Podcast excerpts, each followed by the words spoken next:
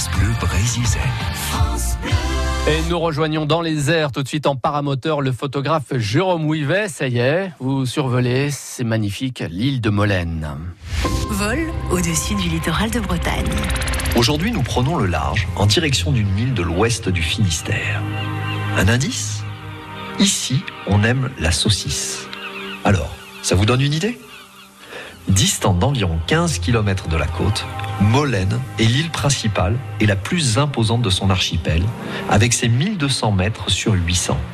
Il y a environ 8000 ans, l'archipel formait une grande île avant de se scinder en neuf îlots principaux, suite à la montée des eaux consécutive de la fin de la période glaciaire. À la pointe de Begarloed, un amas coquillé fouillé par des archéologues a révélé une occupation entre la fin du néolithique et le début de l'âge de bronze. Les habitants étaient déjà tournés vers les ressources de la mer et l'élevage.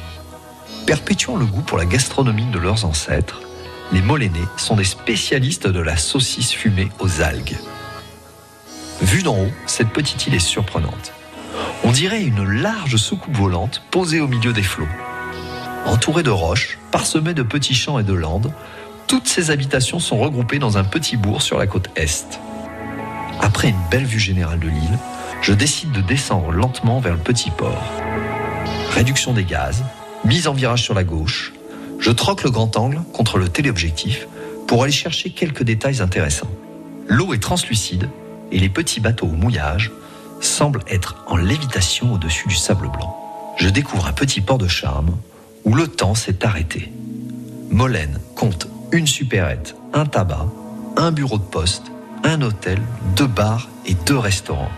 Et comme depuis plusieurs centaines d'années, le goémon est toujours en train de sécher sur le quai. Mon conseil photo du jour. On me demande souvent si j'utilise des filtres.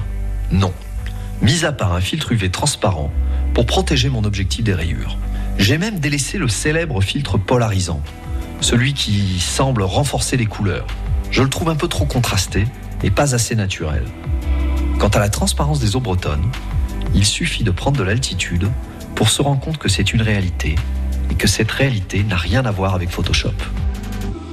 L'île de Molène, voilà, avec euh, la description de Jérôme Ouivet, le photographe hein, qui survole ainsi en paramoteur le littoral breton tout au long de cet été sur France Bleu Brésil. Demain, à la même heure, nous serons au-dessus du fort de Berthaume à Plougonvelin.